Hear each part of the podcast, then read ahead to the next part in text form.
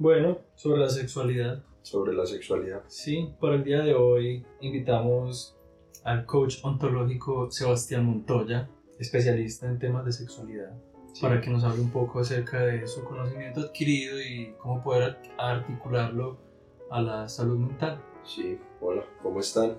Em, pues sí, como dijo Caco, soy Sebastián Montoya y pues les voy a hablar un poquito sobre la sexualidad. Bueno, pues no sé si quieren empezar a hacerme una pregunta o qué. Sí, lo primero es, vos estudiaste psicología. Sí. Y, y, en algún momento decidiste irte por la parte del coaching. Sí.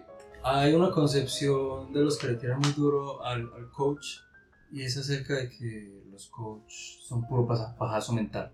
Sí. Pero de pronto nos parecía muy, muy acertado el, el tema de que un buen coach sepa de psicología y sobre todo sea formado como psicólogo, porque de pronto así puede guiar de mejor manera el coach. Entonces, de pronto si nos explicas un poco acerca de lo que es el coach y cómo ha sido tu experiencia siendo coach, habiendo sido primero psicólogo. Pero espérate, antes de que empieces, les voy a poner una pregunta para que al final de tu respuesta digamos sí o no. ¿Es Daniel Javi un coach?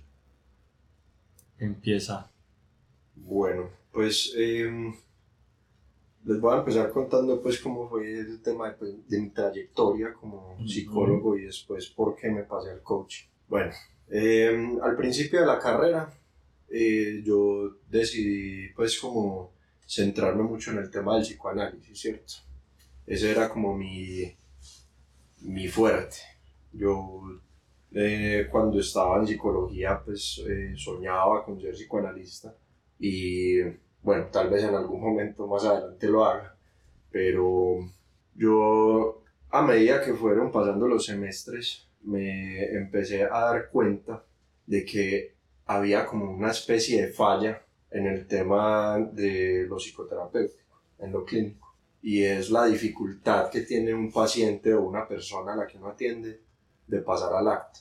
Muchas veces en psicoterapia eso es lo que se incita, que la gente se ponga en una posición en la que decida tomar acción frente a lo que, frente a lo que padece, o sea, resolverlo como por así decir, o burdamente llamado la cura, entre comillas. Entonces, fue por eso que yo dije como, bueno, eh, ¿qué es lo que más se puede acercar de pronto a ayudar a la gente a resolver ese tema de pasar al acto? Y ahí fue que me empecé a interesar mucho por el coaching. Mucha gente pues me había dicho que el coaching es lo que da la plata, que um, te deberías tirar por el coaching organizacional, ir a las empresas a, a dar muchas eh, conferencias y temas de manejo de las emociones ¿cierto? Eh, al principio yo estaba supremamente reacio con eso y yo decía que el coaching era como malo, pues, como por así decir. Pero cuando lo empecé a estudiar, hice un diplomado en coaching con PNL de la Universidad de Barcelona y me empecé a dar cuenta de que no era tan así. Lo que pasa es que los coaches de hoy en día se vuelven muy de tipo gurú en el que eh, dicen cualquier cosa, ya sea por Instagram, por Twitter o por cualquier red social, y la gente les cree. Como influencers. Sí, se volvieron muy influenciadores, exactamente. Pero de cierta forma buscando como que, como que la gente les hiciera caso, con frases motivadoras, con, no sé, ¿con qué más? Con atenciones muy cortas eh, destinadas para resolver el asunto ya, que es lo que se vive hoy en día, que ustedes saben pues que a la gente hoy en día les gusta mucho ya tener la cosa resuelta, o sea, el problema que tienen o, y, y, no, no demorarlo mucho. Entonces eh, los coaches se aprovecharon de eso, eh, sobre todo en la década pues como de los 90 fue que empezó como todo el boom del coaching. Hay un autor que se llama Stephen Covey, que fue el que empezó a hablar del tema de los hábitos, ¿cierto? Este man decía que, mm, que la gente altamente efectiva tenía cierta cantidad de hábitos que debía hacer y habla pues de, de esferas muy amplias eh, de lo que es la mentalidad humana dentro de, esos hábitos. para profundizar es, por ejemplo, el tema de la humildad, el tema de, de hacer las cosas con, con, gusto, de hacerlo inteligentemente, todo lo que se habla hoy en día, pues que queda muy perrateado en las redes sociales. Y los coaches que vinieron después de este autor empezaron a tomar eso como un motivo para adelantar la cura, para adelantar el paso del acto. Hablas de dos cosas que me parecen muy interesantes. Hablas de la autoridad, porque decías eh, los coach en general, sobre todo estos que decías vos que hacen como su presentación por redes sociales a manera rápida, lo que quieren es que las personas les hagan caso, como atribuyéndose algún tipo de autoridad moral para poder decir qué es lo que sí se debe hacer y qué es lo que no. Y por el otro lado, hablas de el tiempo en la cura, adelantar la cura. Y entonces eh, de pronto tenía curiosidad al respecto de esos dos temas porque quería que me explicaras un poco desde tu posición cómo trabajas eso de la autoridad moral para decirle a alguien qué hacer y para hablar un poco acerca del tiempo de lo que tú dices que se llama burdamente la cura, qué, qué es para ti esa cura y, y que me hables un poco del manejo que tienes con los tiempos.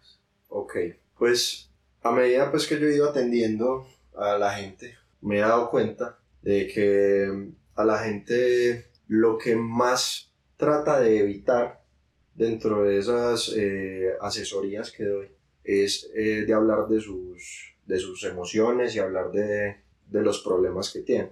Para eso pues se utiliza la, eh, la empatía, de ponerse en el lugar del otro y hacer pues como una especie de reflejo para que la, para que la persona se sienta como cómoda hablando de lo que, de lo que tiene pues en su cabeza. Pero al final, como te digo, como la gente trata de evitar eso, entonces lo hace de manera muy abrupta o no, o no lo hace, eso es una de dos, eso es lo que he visto. Pero sobre todo la tratan es de evitar, se cierran completamente.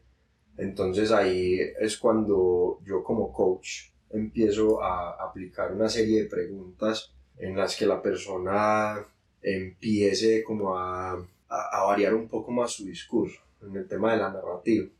Pues que para todos los psicólogos no es, eh, pues no es raro que, que, utilicemos ese tipo de técnicas para, para ahondarlo, pero así como la psicología, el, el, coach también lo hace. Lo que pasa es que el coach apela a, una, a un modelo mental un poquito diferente, que se asemeja más al de la psicología cognitiva, que es el tema de bueno, cognitivo-conductual para ser más preciso, que es el tema de que primero surge un pensamiento, luego va una emoción y luego ocurre un acto con respecto a eso que, que se está pensando. ¿Ibas a decir algo? Qué pena, qué pena todo, sino que mm, hablabas, has hablado ya varias veces del acto, del pensamiento que lleva al acto, ahorita al principio hablabas de personas y, y es totalmente cierto, hay personas que se les dificulta más pasar a la acción, moverse de esa posición en la que llegan, sea terapia cognitivo-conductual, humanista, el coach, el psicoanálisis, sea la terapéutica que lleguen, a los pacientes generalmente se les dificulta moverse de esa posición, pero también hablabas que como hay unos que, por ejemplo, desde la emocionalidad les costaba hablar y no hablaban de sus emociones en absoluto, hay otros que se riegan, por así decirlo, de manera muy abrupta. Y hay algo, es, es, un, es un sesgo que tengo, eh, es un prejuicio y precisamente lo traigo aquí para poder que de pronto tú nos aclares un poco al respecto. Y es respecto a que, qué sucede cuando pasa eso, no cuando no se quiere mover y hay que ayudarle un poco, sino cuando al respecto ese movimiento pasa de manera muy abrupto y, se, y sucede lo que burdamente llaman que sale la persona de su curso de coach a, a tomar un montón de decisiones de manera compulsiva, sin pensarlo, porque toda esa emocionalidad, porque, a ver, si lo que tengo entendido es que también el coach funciona mucho desde la sugestión. Hay unos que se, se sugestionan, unos pacientes que se sugestionan demasiado fácil y salen de esos cursos a tomar decisiones muy, muy apresuradas. ¿Hay algún tipo de, de, de contención para este tipo de cosas porque no, no sé, creo que de pronto tampoco es muy acertado que un paciente salga a tomar decisiones apresuradas y sin meditarlas después de un curso de esos. ¿Cómo, cómo hacer para que eso no suceda? Bueno, pues desde el punto de vista del coaching, eh, existe lo que se llaman pues como intervenciones em, emocionales, en el que uno busca es detenerse dentro de esa emoción que está viviendo en el momento. Si estamos hablando de una persona a la que estoy atendiendo que básicamente se vuelve un exabrupto de verbalizaciones, ¿cierto? Empieza a hablar y hablar y hablar y hablar y hablar. Uno debe, debe escuchar atentamente y coger uno de esos de esas palabras que utiliza para describir sus emociones palabra, frase o párrafo, ya sea cualquiera de esas y decirlo, volver a, a lo mismo, volver a preguntarle acerca de eso. Y por qué te sientes así, qué es lo que te está haciendo sentirte así, em, se te ocurre algo con eso que acabaste de decir y que la persona eh, empiece a encaminar su discurso en esa emoción. Porque es que la gente que habla mucho generaliza todo. O sea, no, no, es, no entiende cómo ir a lo específico, que es lo que al coach le empieza a interesar, para luego, después, empezar a crear soluciones con, el, con la persona a la que se atiende, con el asesorado. Em, ya sea pues que simplemente lo tenga que hablar, desahogarse o que tenga, no sé, algún, algún problema y, y se cree una solución, pero en acto. Bueno, y respecto al tiempo, lo que hablábamos del tiempo, de que hay muchos coaches que pretenden acortar el tiempo de, de, de, las sesiones o el número de sesiones y apresurarse hacia la cura. Primero es, sería como bueno eh, que habláramos un poco acerca de lo que para el coach es una cura. Pues vamos a empezar por esa última pregunta que es eh, para el coaching, que es una cura. Nosotros primero debemos partir de que el coaching no es una terapia. Eso es lo más, lo principal. Lo que se busca ahí es cambiar unos hábitos y cambiar eh, unas ciertos eh, modelos mentales personales para que la persona digamos que pueda hacer lo que se ha propuesto hacer porque cuando uno atiende a una persona, eh, lo que se hace es que se establecen pues unos objetivos, tal como en la psicoterapia o, o en el psicoanálisis. Lo que pasa es que muchas veces en, en psicoterapia y en psicoanálisis son implícitos. Eh, en el coaching no, en el coaching se deben hacer explícitos y la, al final no se resuelve la demanda, sino eso que la gente llama hoy en día lo, lo que es como más superficial, esos objetivos, esas metas de vida, eh, cómo llega la felicidad, cómo, cómo le va mejor en el trabajo. No va por la demanda, sino por la queja. Por la queja, exactamente. Superficial del sujeto. Sí, exactamente. O sea, y, podríamos decir que es como una especie de, de parche contra la, la, neurosis, por así decirlo. Un parche. Como el de nicotina, para la neurosis. Sí, como un parche para la neurosis. Yo siempre les he dicho a las personas que es que, es, que esto no va a llegar pues a, algo tan profundo cuando les hago el, la intervención de coaching, sino que es algo más, eh, más para que ellos tengan un presente más estable para ya ahora sí con otro profesional o conmigo si, si lo deciden ahondar un poco en eso que están pasando. Porque como te digo la gente ahí es donde va lo del tiempo. Lo del tiempo es, em, depende pues como de la profundidad del tema que se está hablando. Sí, eso es otra cosa que, que me causaba curiosidad mientras que te estaba escuchando y, y, creo que lo respondiste un poco, pero de pronto ahondar un poco más en ese tema. Y es acerca de cuando la problemática o la dramática que trae el cliente, creo que en coach se le llama cliente, sí. en, en el coaching, cuando la dramática o la problemática del cliente ya va muy a fondo y empieza a tocar temas que no tienen que ver con una queja, sino con lo que hablamos ahorita, que es la demanda, que es lo implícito, que es de lo que tal vez ni siquiera el cliente sepa que, que quiere al principio, porque al principio se traen otras cosas. Cuando ya onda más hacia esa demanda, se hace una derivación a un profesional diferente. Sí, yo eh, así lo digo explícito, sí se debería hacer. Se debería hacer. Porque un coach que no haya estudiado nada que tenga que ver con psicología, digamos que no está preparado para, para manejar esa puerta que se acaba de abrir. Entonces, yo digo que un coach cuando, cuando no sabe de psicología debe aprender a mantener esa puerta eh, como, como entreabierta, lo diría yo. No, no cerrarla del todo porque eso también es eh, ayudarle a la otra persona a que simplemente se cierre y no hable de lo que tiene que hablar. Pero sí dejarla como un poquito abierta en el que salgan ciertas cosas de ese discurso, pero que no se vuelva pues como el tema central de lo que se está atendiendo. Hoy el, el tiempo precisamente Mm. no nos va a dar para hablar un poco más de lo que de pronto también quisiéramos hablar desde la visión del coaching, que es eh, la sexualidad y la salud mental. Pero para cerrar este capítulo quisiera hacerte una pregunta más de, de corte personal, si me lo permitís. Y es precisamente vos que estudiaste psicología y luego te volcaste hacia el camino del coaching. ¿Cómo haces esa división? Porque me decís que se deriva cuando se torna un poco más intenso y más profundo la temática del cliente, se debería derivar a un profesional en psicología, sea cual sea la rama, orientación. ¿Cómo haces esa división entre ser Sebastián Montoya el coach y Sebastián Montoya el psicólogo? ¿Y cómo manejas esas derivaciones? Esas, no, creo que hay que mandarte a un profesional diferente. Y si de pronto lo mandas a ese profesional diferente, ¿alguna vez te ha pasado como, sí, te espero en mi consultorio? Pues, ¿sabes qué? Qué tema tan, tan interesante, pues porque yo lo que hago es, primero, saber de psicología, saber cómo se atiende en psicología y cómo se atiende en el coaching, es lo principal. Em, a los coaches cuando los están entrenando, los como que lo- les enseñan un poquito de neurociencias, eh, de psicología cognitivo-conductual. eh, también hay que hablar de que el coaching viene de una, pues tiene una raíz en el humanismo, la psicología humanista muy grande.